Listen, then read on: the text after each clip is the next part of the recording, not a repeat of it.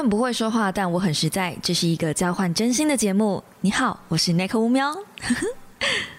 我兄弟，Hello guys，欢迎来到乌喵的备忘录。星期一的一大早，你还好吗？呀，哇，这个东西念了一百集，我们总算总是把它念得顺了，是不是？好啦，那么今天录音的时间呢，其实是。我觉得我想要念十二月二十五了，但我发誓我不让我自己圣诞节工作，所以我就硬是拖到 十二月二十六号的上午一点零二分才开始录音。怎么样，不错吧？我把我所有的 schedule 全部挪到今天早上，真的是 literally 早上就是十二点开始我才开始工作，换日之后我就开始进工作 mode。对我就是想，嗯。圣诞节工作实在是太悲惨了，我不要，我不要。我圣诞节看大家在那边出去吃大餐啊，然后跟自己的爱人在那边拥抱啊啥的，我我只有圣诞夜，我没有圣诞节，我已经就是已经只过人家一半了，我还要用工作填满我剩下的圣诞节吗？No fucking no！所以好，我们拖到现在才录音。那过了圣诞节，意思就是。二零二二年只剩下最后一个星期，Are you ready for two thousand two three？是这样念吗？我不知道你啦，我真的还没准备好。怎么一眨眼，哎呦，二零二二就不见了？其实我还蛮喜欢我的二零二二年的，对，所以没有意外，今天就是来一个大检讨啦，因为已经是呃今年最后一次的 podcast 了嘛，今年最后一集了，那。这过去的一年呢，我自己心里面的心态是觉得我在抱怨这件事情上成长最多。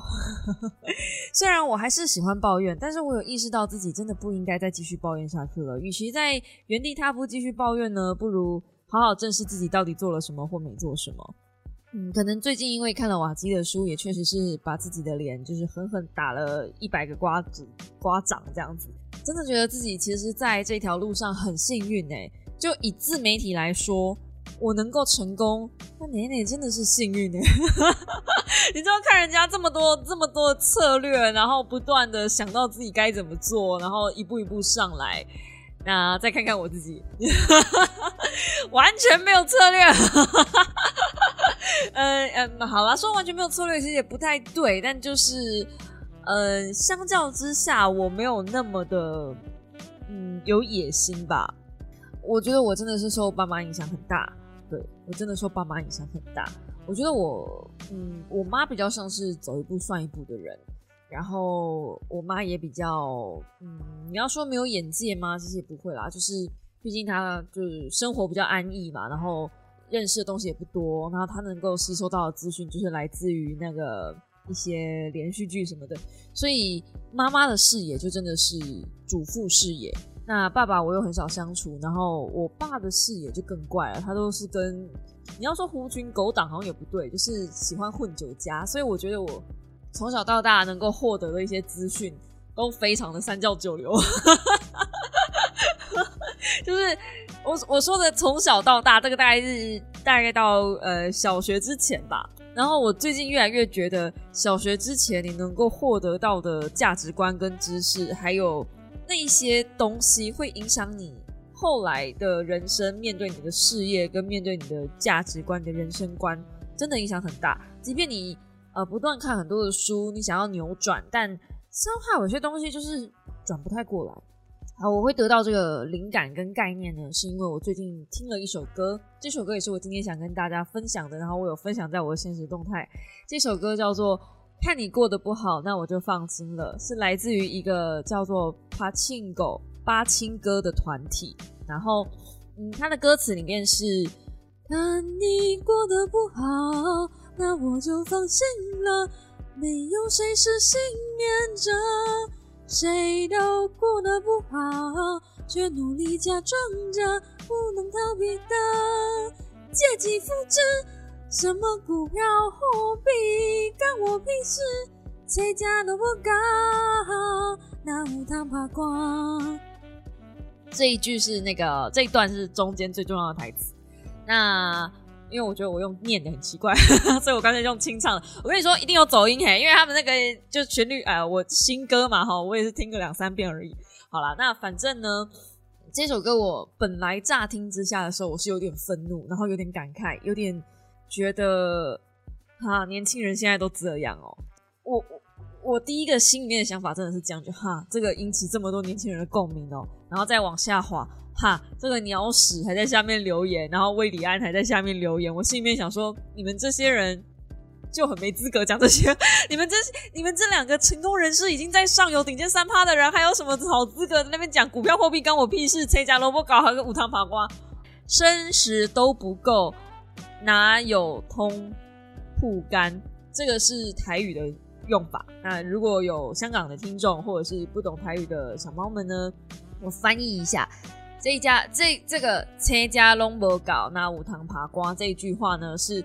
我平常在生活中，我自己要用就已经不够了，我还哪有可能拿那剩余的东西去晒成干呢？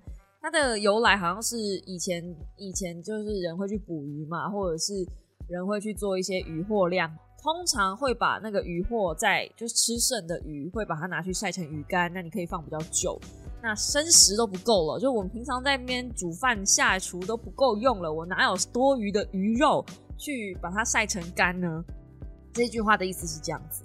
那其实那时候我看到这一这一首歌词，就我听到这个歌的时候，我其实是真的是满满的皱眉头，因为你们要知道，对于我来说，我不算是富有的家庭，所以我一直觉得我算白手起家。然后我也一直觉得，我先说我觉得，等一下我会说我不觉得。OK，好。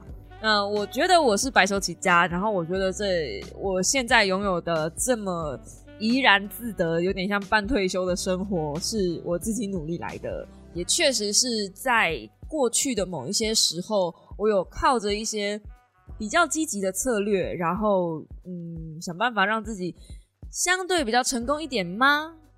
然后去去去，你知道有作用今天的。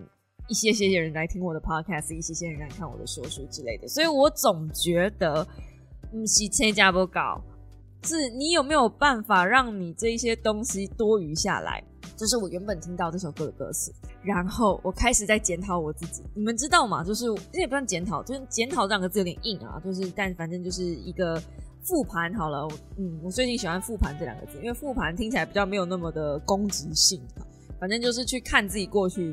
做的一些事情，然后你们也知道我现在有写日记的习惯嘛，所以我就复盘我过去三个月，从七月份到现在，哎，不止三个月了啊，就是近半年啊的一些日记，然后看了看了看，看完之后我就觉得说，他妈的，我就是一个运气很好的王八蛋而已，我有什么好资格讲这种话？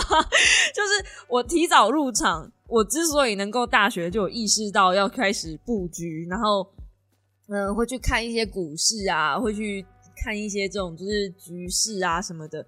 甚至我运气很好，我认识阿格丽，然后甚至也是因为阿格丽主动来认识我，还不是我主动去认识人家。要不是我呃有认识到这个人的话，我也不会就是这么积极的去那一年的安排。那也刚好就是那一年认识他之后，本来我的资产配置更保守，比现在更保守。你看。我现在已经是很保守了，不可能再保守了。你现在更保守，基本上是真的是没什么在投资，只能诶大概大概投投资就用了三成吧。我现在是对调过来，等于七八成都在股市里面，所以你就知道那个之前真的是保守到一个不行，可能比阿妈的来口还保守，就这么这么的保守嘿。但是就因为认识阿格丽，然后刚好认识他的那一年，真的运气也很好，就是。把资产大量投入进去后，那一年股市就从八千多点飙到一万二、一万三、一万六这样。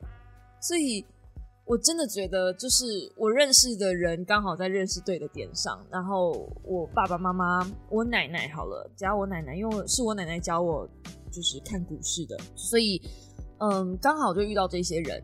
然后刚好我生命中有这些人提醒我这件事情的重要性，所以我现在才能够坐在这里。很悠哉的大言不惭的，也确实阶级复制这句话是真的。就是在我心中的阶级复制，以前都觉得哦，你们听到阶级复制这四个字，好像就是呃穷对穷，富对富而已，这样好像是一个很负面的词汇。但你认真想想，是不是我们现在对于阶级复制这件事情，已经变得好像有点无力抵抗了呢？你要说我是完全纯然的白手起家吗？也不完全，毕竟爸爸走得早。然后爸爸走得早，让我有余力可以做我想做的事情。他确实是有，虽然他留下来的房产跟资产大部分的都被拿走了，但我还是有留到一点点，就是那个保险金的部分，就是那一点点。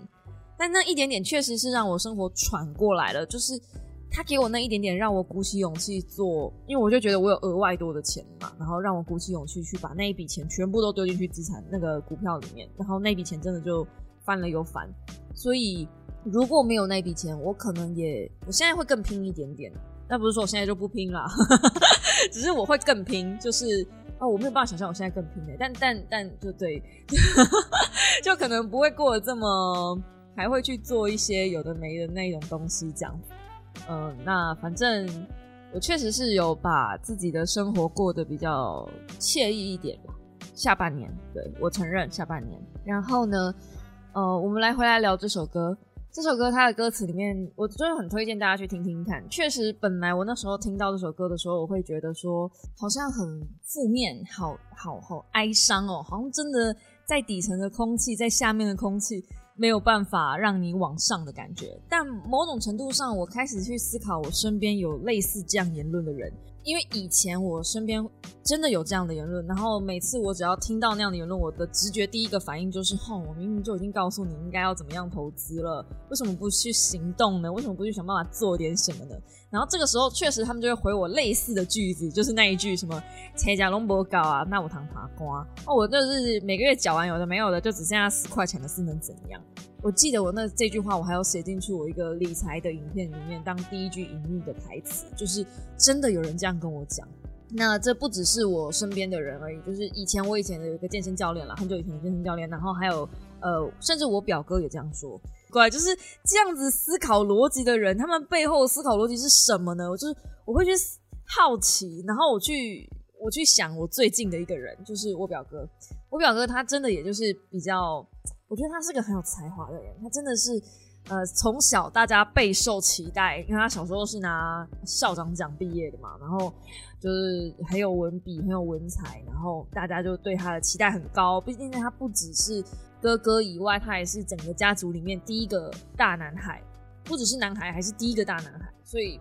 大家对他期待就很高，他对他自己的也在这样子的期待下，他感觉自己就是备受压力。可是我不知道为什么，他就是很喜欢把他妈妈的所有情绪都扛在肩膀上。我有一种隐约的感觉，就是我总能在我哥身上看到我大姨的影子。不晓得是好还是不好，因为儿子像妈妈，或是小孩像家家爸爸妈妈，好像是正常的一件事情。可是我我大阿姨是一个比较那叫什么啊，边念边做。爱者更爱两眉中狼，就是很爱做又很爱念。他会一边做，然后一边谁凉，就是开始一边抱怨。然后我后来才发现，我靠，我们家的女人都有这个特质哎，这可能是从我阿妈那边传下来，我外婆那边传下来的。就是我妈也很喜欢那样，就她会在同事面前就是帮人同事的忙，然后回家再跟我抱怨那个同事，或是抱怨他的那个谁，这样很可怕哎。我自己都没有发现，这是真的是，这真的是我这半年来我。惊觉自己有这样子的毛病，然后我再反头回去看，哦，我妈有这个毛病，哦，我大姨有这个毛病，哦，我身边的人都有这个毛病。那这个毛病它带来的负面效应是什么呢？它会让你觉得所有的一切都是别人欠你的，不是我已经不够努力了，我他妈已经做成这样了，可是生命就欠我这么多。像歌词里面讲的，世界在手掌心，我却只会呼吸，机会在哪里？努力没有意义。我只能躺平，没有力气，哪里哪里来，哪里哪里往，有没有？这歌词用念的就很奇怪吧？所以我刚才会用唱的。OK，好，为什么世界在手掌心了，你你却只会呼吸呢？机会在哪里？努力没有意义，真的吗？就是我每次都会觉得，真的吗？努力是没有意义的吗？真的吗？你去看那个瓦基的那一本书，哈，我觉得瓦基他是一个，嗯。就是我没有办法复制他的成功的那种成功模式，因为瓦基的成功模式，他在身份上有一个很强大的身份，是他是台积电出身。然后你去看他的学历背景，其实也是非常非常厉害。那光他一个台积电出身，而且他不要台积电这个工作，哇，光这个设定就很丢了，就大概是。哎，这辈子无人能敌，这样，因为大家都想进台积电，或是大家都想变这么厉害的人，大家都觉得说，哇靠，你有一份这么牛的工作，然后你不要。By the way，如果你是香港的小猫的话，台积电有点像是，应该不会不知道台积电了吧？就台积电真的是一一家就台湾以以引为傲的公司，可是这间公司要被美要搬去美国了，这样。哇靠！这间公司如果搬去美国，我可能也不会想住在台湾了，好可怕。好的，这个题外话了。好，那反正呢，呃，他但是他的成功模式底下，他就不努力了嘛？你去看他怎么样？哎，真的是哎，你你一个可以进台积电的人，一个可以考上好学校的人，一个学霸，在思考事情的过程，在思考如何达到目的的过程，去拆解那个达到目的的步骤。哇靠嘞，都是有条理的。世界在他手掌心吗？在，但他知道怎么用阶梯可以一步步上去，所以。瓦基那本书，其实我蛮推荐大家可以看看的。他应该也是会会是在我年度必读啦，只是哎，今年要过完了，所以我年度必读来不及做。我我星期二会弄一个直播，跟大家就是一起聊聊年度必读或者年度必读清单。但反正就是瓦基那本书很推荐大家去看，不只是自媒体看了，我觉得有帮助以外，包含你怎么样拆解，怎么样。达到你想要的目标，然后一步一步的去，不要只是空口说白话。因为我觉得很多人都会觉得说，我现在就是没钱，我就是每天都要被工作绑架。然后我我可能如果我今天没有工作，我今天请了一个假，或是我今天休息一下，那我可能就没饭吃了。这是我其实我之前也是陷入这样子的迷思里面。我如果没有更新影片，我如果没有更新。呃，贴文我可能就被大家忘记了，blah blah blah。但事实上，如果你们要忘记我的话，哎，我也没办法阻止你们啊。所以，我现在已经放宽心胸了，你知道吗？对，那我我觉得这样子的，嗯，反向思考是，我可以更重视自己要的是什么。看了瓦西这本书，然后听了这首歌，我可以更重视我自己现在到底要的是什么。我不想要那样子的小确幸，我不想要成为这首歌里面那样子那么丧的那样的思考方式。这首歌很暴力，它确实能够满足一群人现在他们对于他们心中的那种很悲伤的气氛。那我们努力学习，我们看那么多书，我们想要嗯跟别人不一样，不就是要脱离这种心情吗？就是脱离那种阶级复制的心情啊。那我觉得阶级复制最可怕的一件事情，并不只是单纯的阶级复制，它还加了一个你会复制你自己爸妈的思考方式，你会莫名其妙的。以为你自己脱离了，我真的以为我脱离了，我真的以为我跟我爸妈不一样，完全不想活成跟我爸或是跟我妈一样的人。我再仔细看我自己的现在的人生，我妈当年一天到晚在等我爸回家，我现在也是一个人在家。那为什么我选择一个这样子的家庭，然后觉得就怡然自得呢？我可能也某种程度上会不会，其实我也不会想要那样子的生活，就二十四小时黏在一起的生活，可能因为。我小时候看了我爸妈也没有在一起的状态，然后我妈很很不喜欢那样的的日子，她把自己过得很倦、很丧，然后我就会觉得哇，这样的生活一定很糟。所以结婚前的那两年的那个日子，我都就是沉浸在害怕、恐惧、恐慌的那种很糟糕的情绪里面。我真的冷静下来，你们看我这半年吧，就是半年来，我冷静下来。我自己一个人过，我自己一个人去旅行，我自己一个人出门走走，我自己一个人去逛街，真的有那么糟吗？好像也还好。当我自己习惯了一个人这件事情之后，而我反而不习惯两个人了。那我发现我自己一个人可以怡然自得。我老公也发现这件事情之后，不是我是嘴哦，我就我也没有刻意强调说我就可以一个人，也没有，我就是跟他讲说，哦，我我下礼拜要去哪里，然后可能要去哪里，我就交代，然后说都是我自己去，没有关系什么的。然后他就会发现，哎，我现在自己一个人会去旅行，然后可能一个人会去呃散步，去很远的地方，然后回来跟他讲，哦，我们今天我今天去了哪里，然后发生多好玩的事情，就真的没有他也没有关系的时候，哎，他开始紧张了，他开始会回家了，他开始会想要享受两个人的日子。我不晓得是不是因为这样子啊，所以他最近开始回家的次数变多了，我有点困扰，因为已经习惯了。那样的步调，应该说我是就跟猫一样，你知道，我我把自己叫 Niko，不是没有原因的，是我觉得我自己的个性真的跟猫一样，我是一个习惯在某一个环境下跟某一个模式下，即便那个模式在旁边的人看起来可能会替我心疼，但我已经习惯了，所以我就觉得没有关系。可是如果你现在又要突然改变我的模生活模式，我就会很困扰，我没有办法一直改变我的生活模式跟生活样态，我只要习惯某一个样态，我就可以。固定在那个样态里面，不知道这样大家理不理解我想想要讲什么？但我觉得我这半年来，至少这对对这八个月半年来，我过得很好。然后不是那种很呃，只是为了让大家安心的那种说法，就是我是真的觉得哦，我过得比以前好。而且四月、五月之后吧，六月之后吧，我就再也没有跟 D A 吵过任何一次架。然后我也把我的婚姻做好停损点，就是那个停损点我很明确。那只要有那个停损点在，我也告诉我自己有那个停损点在。哎，我突然觉得我就放宽心了，就没有那件事情了，没有那些狗屁叨叨的事。所以我不知道，我觉得我，我觉得我二零二二年很棒哎，我进步了超多。我不晓得你们能不能感受得出来，但我真的觉得我进步很多。然后更棒的一件事情是疑似，好不好？疑似这只是草稿而已。可以分享给大家的，然后我也许会把它写成一本书，啊，也该是时候了。因为过去大家问我要不要出书，我就想说，哦，这个书不能出，因为我只想写婚姻里面的东西。可是这个格局太狭隘了。就虽然婆媳问题每个人都有，可是每个人的婆媳问题百百种，不可能大家都一样，所以总是有一个什么东西是除了婚姻以外可以教给大家的，但我一直摸索不出来那个东西是什么。直到直到那一天，有人 tag 我，就是他分享了他最喜欢的说书人。那那一字站开六个人里面，只有我看起来最胡闹，就很像很像很像一排嗯高端班的学生，你知道自优班生，然后突然加了一个牛那个放牛班的在里面，就怎么会有我的名字在那里面呢？我自己都觉得嗯，我自己都不好意思说我自己是说书人，我最近都没分享什么正经的书给大家，这样。明明十二月下半年有很多很棒的书，比如说像呃阅阅读变现嘛，那本书听说也不错，这样就可能明天我会找去书局翻翻等等的。就是我已经很久下半年我都沉浸在一个我不想看书的心情里面，然后我也没有那个心思去看更多的阅读，因为我觉得我已经够了，你知道那种工具书啊，或者是理财书啊什么的够了，就大家讲的都一样，我在。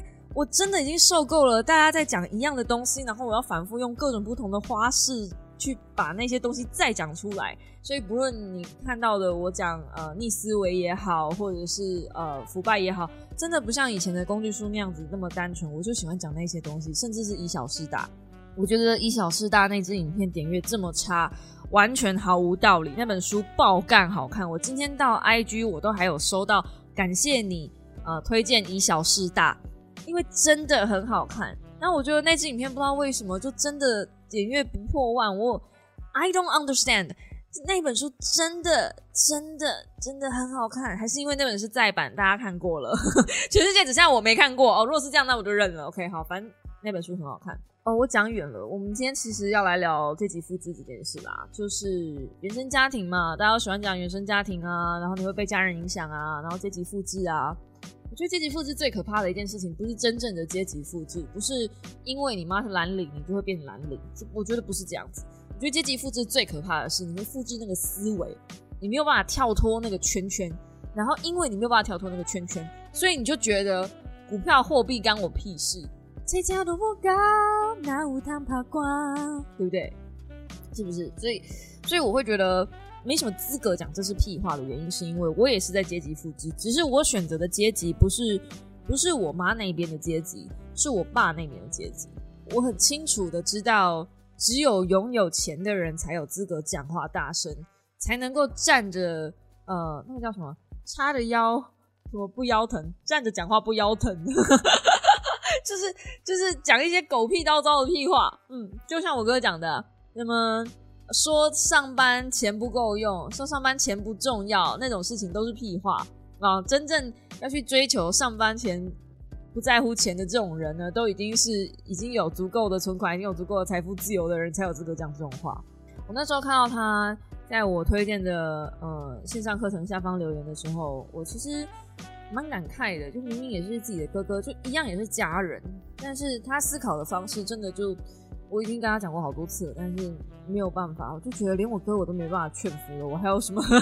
但是有的时候，就这种这种事情，其实也没办法，就是没办法跟人家硬是跟人家讲什么。就是如果他不愿意去思考、去想更多的可能性，你把可能性摆在面前，他其实都看不见。就像这样那个寓言故事嘛，有一个人抱怨说，老天爷为什么不救他？那老天爷就说，我这前前后后派了多少的直升机给你，派了多少的船只给你，啊，你就一直都不上船，一直都不上直升机，那我有什么办法？我都已经做了这么多了。意思是，有些时候有些机会，你可能还是要靠自己的努力去去做，去去去 do something。即便人家已经都把机会给你了，你可能还是要自己去做一点什么。所以啊，机会在哪里？努力没有意义。我不会觉得努力没有意义，我不会觉得机会是没有的。哇，今天那本书里面有提到重复一百次，其实重复一百次这个行为，我颇有感慨。然后这个一百次的行为，我早就在之前在游戏实况组的时候就体会过一百次的甘甜，应该说好处了。我猫战真的大红的时候，就是我手游真的手游实况组那个时期真的大红的时候，我猫战真的浩浩荡荡做了一百支影片，一百支影片。然后我还印象很深刻，那个时候因为我做了猫战，然后那个时候也还没有那么多人去关注那款游戏，我是最早做那款游戏的人。然后与此同时，我也是发最勤的人。然后再加上每一支影片的剪辑都还行啊，效果还行，这样我印象很深刻。那时候九妹还问我说：“你是没什么人生没什么其他的事情了吗？”但我觉得一百支影片其实不是一个太难的事啊。以游戏实况组来说，一百支影片真的不是什么太难的事。那在现在放过头来，我做说书，我已经做了这么多年了。然后有一天，有小猫突然跟我说：“哇，回头过来看，Nico 已经分享了五百本书了。”我是不晓得有没有五百本那么多啦，我自己没有去算啦。但确实，我的说书影片少说没有个两百，没有个一百，有个没有个两百，有个一百吧，就一百支影片。真的，如果你想要在某一个领域里面，呃，站稳脚步，我觉得一百是一个蛮指标的数字。当你做了。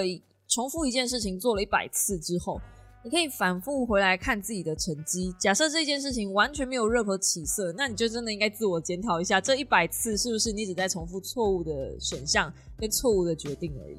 这不只是在自媒体上，我觉得也可以在人生的很多决定上。当你活到二三十岁，如果你一直在重复同一件事情，like 上班，上班一天是一年三百六十五天，你少说也上了两百天的班了吧？那假设。这两百天的班，如果你都在重复同一件事情，然后这件事情你没有任何起色，你没有感受到任何共鸣，你也没有对这件事情有任何的感想，也也就是你知道的，你就觉得他就是混吃等死，然后我就是来拿生活费的。那如果是这样子的话，真的真的是机会努，真的是努力没有意义哎，就是给你多少机会没有用哎，因为你只是在重复一件连你自己都不在乎的事情啊。所以我觉得这个一百次我很有感慨，这个一百次一定是会成功的。你只要重复一百次，机会一定有的。但是你要重复着一件你在乎的事情，不是谁都过得不好，却努力假装着。我觉得没有这件事情，没有谁都过得不好，没有都过得不好。我觉得我过得很好。我也没有在努力假装什么东西，我这个人从来不假装。我今天如果要卖东西给你们，团购给你们，我一定是告诉你们啊，对不对？东西好坏，你们甚至可以私下来问我 Nico 那个团，你这次团购的东西你真心推吗？如果推，我真的会推啊；如果不推，我真的也会私讯告诉你说这东西不要买。对，因为有的时候团购是人情压力啦。嗯啊，对了，既然提到团购。诶，下半年呢，到明年的至少六月吧，我是不想开团的，我不会有任何团购的计划。嗯，我只会开一些大家要补货的团，比如说像一月底二月初吗？我就已经谈好了那个呃莲蓬头的那个滤芯，那个滤芯大家蛮喜欢的，而且我真的是用了那个滤芯之后，我发现我不知道你们家会不会，但我们家会，就是我我。我们家洗完澡之后，如果那个水垢没有清掉，久了地板会有点红红的，好像是金属吗？我不晓得。但我搬来北头之后，真的，嗯，家里面常常会这样，就琉璃台也会，就是会，就是会有一些红红的红渍。那我一开始以为是我的化妆品，但不是啊，因为这个洗手台也有，然后浴室地板也有，到处都有，所以我觉得应该是水里面的东西，然后干掉之后会有留下红红的东西。那个可能是北投这边有一些重金属还是什么的，有硫磺之类的吧，我不知道。就是多收少水里面还是会有一些金属，啊，反正它就留在地板上会红红的。然后我就是定期可能就是刷一刷什么的。但我真的发现我用了这个莲蓬头之后，地板再也没有那个红红的东西，就只有浴室的地板没有。我现在真的很希望那家莲蓬头出个就是洗手台用的，然后出个那个厨房用的，因为我们连厨房用水啊，平常饮用水都是那样，都是直接开水就煮了嘛，所以一定会有那个红红的东西。我真的很在意那红红到底是什么，感觉就真的是金属类的东西，你知道，怕到爆炸哎！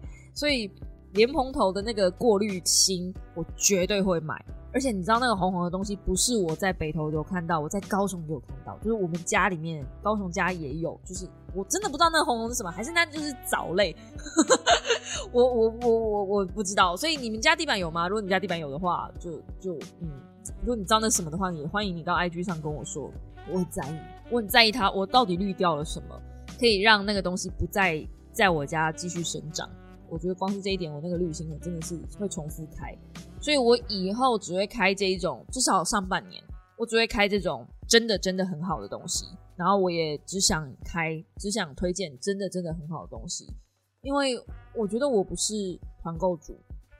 我觉得我这半年来做的，在在那个自媒体上做的最错的一件事情，就是我开了第一个团购，然后我永永无止境的开下去。团购也确实是让我获得了不错的、蛮好的一个利润。这样就是因为有团购，我过得很滋润。但也不是说到非常非常滋润，就可能你，比如说我这个月有开团的话，开一团我可能就赚个两三千块。可是你看，如果开三团，我就赚九千嘞，不小补吧。如果想要买一点什么，我就觉得我就是因为我有开团，所以我就可以买一点什么犒赏自己。我等于在物质上也过得比较舒缓一点，不会像之前那样子这么的嗯小心翼翼吗？我就沉溺在这个开团的好处里里面。但对我来说，我不应该持续做这件事情啊！我一直告诉自己说，我是因为开团，我要拿团购品来练摆拍。但我现在发现了，其实书就可以拍啦。我为什么一定要拿那些商品来拍呢？我拍书不好吗？我写贴文不好吗？我应该要专心经营我的 IG 版面，在书书评上，不是应该发那么多商品的东西吧？所以我有发现我自己走歪路了，已经走到一个很奇怪的地方去。而且那一天我不晓得怎么搞的，我就发现了，哎，我已经变完美嘞！就是人家在分类里面是真的不会，就我看我自己的 IG 版面，我也真的不会把我自己归类在知识型的 YouTuber 里面，我不会。我看这个版面就是完美啊，就 就是就是一个，嗯，怎么会这样子？那我啊。真的在二零二二年的最后，我发现我成为了我最不想成为的那种大人，就是善意去批评别人，随意会去批评别人说啊，你这个就是不够努力啊，然后再去随意讲说啊，这个。是成成为最当初最不想成为的王美啊！我的妈耶！所以二零二三年上半年，我一定要极力的去扭转，把自己的情绪跟自己的形象扭转回来。我不能再因为这一点点小利润，然后去忽略了背后更大的利益，背后更大的价值。那个价值是什么？那个利益是什么？就是我跟我的工作跟我的价值观的共鸣。我想说，为什么下半年我做的这么无力？真的，我下半年做的好无力哦。就是关于经营的事情上，我做的很无力，然后我总觉得我有被一大堆工作追着跑，我感觉无时无刻都在试用某种东西，然后无时无刻都在跟厂商谈，呃，什么时候要开团，然后照片，然后贴文内容什么，还要审文之类的，抽成还很少，顶多就十趴，就，诶，就有一种瞎忙，对对对，真的是瞎忙。那虽然有赚一点小钱，因为。因为有时候谈说书，就是书不一定有钱嘛，可是这个东西至少它是一定会有钱的，所以自然而然就被那个东西吸引过去了。现在发现应该还不算太晚吧？拜托告诉我，现在发现还不算太晚。反正，嗯，我觉得我应该要做自己认为对的事情，而不是一直嗯安逸的做当下觉得 OK 的事情。所以，嗯，明年的嗯上半年。我至少要让自己休息半年，看经济状况怎么样。如果开始，如果发现苗头不对了，你们开始我又发现，哎，开始要在狂开团了，哎，那就表示那口又快不行了。那也是因为我决定这个开团的东西先暂缓嘛，也就有半年的休息时间，所以我可以把开团的时间挪过来做会员频道的事情。对，就是要把会员频道的一些东西重新整合，然后从一月一号开始，会员频道的。嗯，就是会员的内容也会有一些新的不一样的回馈给大家。我觉得这对我来说都是好事，就是不论是有没有把那本书写出来，我觉得都无所谓。反正我觉得写书这件事情真的也很像个名片啦。你知道现在 YouTuber 不知道哎，其实我一直有有一种觉得说，我凭什么资格出书？然后我最近看了瓦基出书嘛，然后米露出书嘛，然后之前不是还有泰拉出书吗？就各个网红、各个 YouTuber 其实都会有自己的书。然后我在看那些书的时候，我心里面又想说。我到底有什么资格可以出这本书？就是我有什么资格可以有一个东西是可以告诉大家我我怎么做过来，我怎么怎么当你们的老师之类的吗？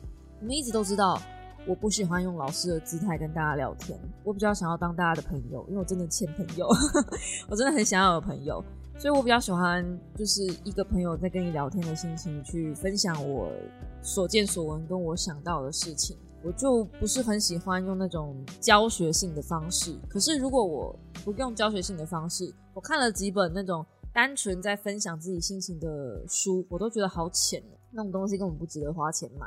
就一样是三百多块，我可能会更推荐大家去买逆思维，推荐大家去买原子时间，甚至那些书都好，一样都三百多块。那你为什么要？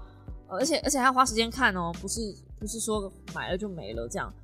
一样花这个时间，我宁愿你去看那些东西，可能还比看我的东西来的更有收获。我一直是这样想的，所以我一直没有答应出版社出书这件事情，就是因为这样。我觉得我没有那个资格去占据那些更厉害的书籍的时间。嗯，因为如果我今天要分享什么资讯给大家的话，我好像在 podcast 里面讲一讲，或者在直播里面讲一讲，其实就好了啊。就我觉得我在直播跟 podcast 里面也已经分享够多我的思维跟想法了。就是如果你想知道我的价值观的话，这这这两个管道已经够多东西了吧？每一个礼拜 podcast 讲一个小时，然后直播两两个小时，我等于每个礼拜输出三个小时我的人生呢。Oh my god！而且我人生还是只只坐在房间里的人呢。这对我一个这样的人来说，我觉得就已经很多了吧？但 still still。还是想到了点什么，好像可以分享给大家的。然后我也觉得这个东西，反正我先写写看。啊，我觉得最后应该是会依据依据我的个性，最后这本书不问世的可能性非常非常高。那没关系嘛，反正我就可以，我也不一定要请出版社出版啊，我可能就可以做成电子书，免费让大家看啊。反正就是分享阅读嘛，对不对？分享经验也不一定要真的就就是赚钱什么的。但有些东西我觉得写下来好像。好像蛮值得的，因为目前真的放眼望去，嗯，不论是婚姻也好，或者是当然有些东西，我我觉得我还要学啦，就是关于朋友这一块，我真的也还在学。我一直在说我很欠朋友，就是因为我真的觉得有些东西我过不去。对于情人，我的要求真的没有那么高，可是对于朋友，我的要求真的很高。我觉得我有友情洁癖耶，你知道吗？处女座真的 就是处女座就是一个。我不知道天下处女座是不是这样，但我是这样，好不好？我是一个，呃，如果我对于很在意的东西，我就会很要求的处女座，所以我我很重视朋友，所以也会让我觉得我对朋友这件事情，我不喜欢朋友乱答应我什么。每次朋友跟我说他们要跟我做什么，他们要约我做什么的时候，我都会真的认真把它放心上，甚至很多东西我都会额外去解释，你就是没有心。所以我现在。我身边每一个朋友，在我这样子严苛的条件筛选下来之后，我身边几乎没有人是有心的朋友。我每个朋友都没对我没有心，那也许是真的，也许我每个朋友都对我没有心，我不知道。但但是目前真的是，呃，我二零二二年做最失败的一件事情，就是我发现我原来是没有朋友的，至少我没有朋友把我放心上。我我可以小小举一个例子，就是我有个朋友，他呃，他说他要邀请我办生日派对。可是，就是他办了生日派对，他邀请我去。然后呢，那个生日派对呢，他是说：“哎，我明天生日派对，你要不要来？”然后我心里面想说，我第一个想法是因为距离明天他是晚上邀请我的，然后距离明天就是就是你知道就是隔天了，可能来个三四个小时之后就隔天了。你这么突然邀请我，我是不可能有空的。对，然后再加上再加上。你的生日派对难不成是你今天早上突然间要办的吗？应该不是吧。所以你压根没有想到你要邀请我，你只是因为我密你问你事情，然后你突你就顺口邀约我这样而已。所以我本来就不在你的名单上。我那时候真的是这样想的，所以我超难过。我就跟他说：“对不起，我没有空。我这个这个月比较忙，这样我没有空。”那我跟这个朋友呢，每一次都是这样子，就是每一次我约他，我约他就是他没空，他约我就是我没空，然后他约我都是这种很临时的邀约，然后我约他呢，就是要排很久，比如说排一个月后的的哪一个礼拜天的下午，这样可不可以之类的，好不容易约出来呢。然后也也就是他会说哦，那我们可以挑一个什么时候一起拍片啊什么，然后我就真的把它放心上，因为我们会讨论出来一个蛮有趣的主题，我也会很期待。那最后就哎对，很果不其然的，呃，那一个月过了就没下文，然后我就觉得我被放鸽子了。我一直在等你来约我啊，你怎么没有呢？或许你们也会说，那 n i c o 你为什么不主动去约人家呢？因为我发现人家蛮忙的。啊。看他的现实动态啊，看他的那个就是贴文啊什么的，就是一直都有活动，一直都就觉得好像不应该去打扰人家，为什么卡他什么卡，对不对？就有一种这样子的感觉。所以我我就觉得，如果像这点小事，每个人都判断朋友没有心，那是不是我身边真的都没有有心的朋友了？好像真的是。唉，年纪大了啦，年纪大了。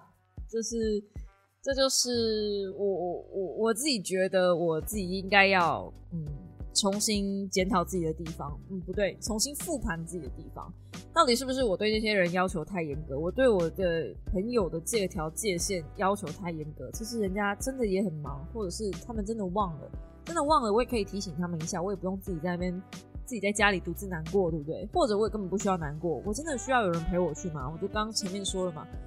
我可以一个人逛街逛得很好，而且我发现一个人习惯之后，我现在真的也不习惯跟别人一起出去逛街。跟别人一起出去逛街，你还要配合人家的步调，他想要看什么，你还要跟着他一起去看。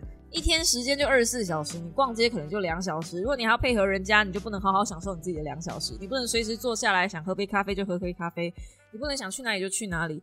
然后对方如果想喝酒，想要去一些夜店的话，你还得配合他，然后喝到烂醉。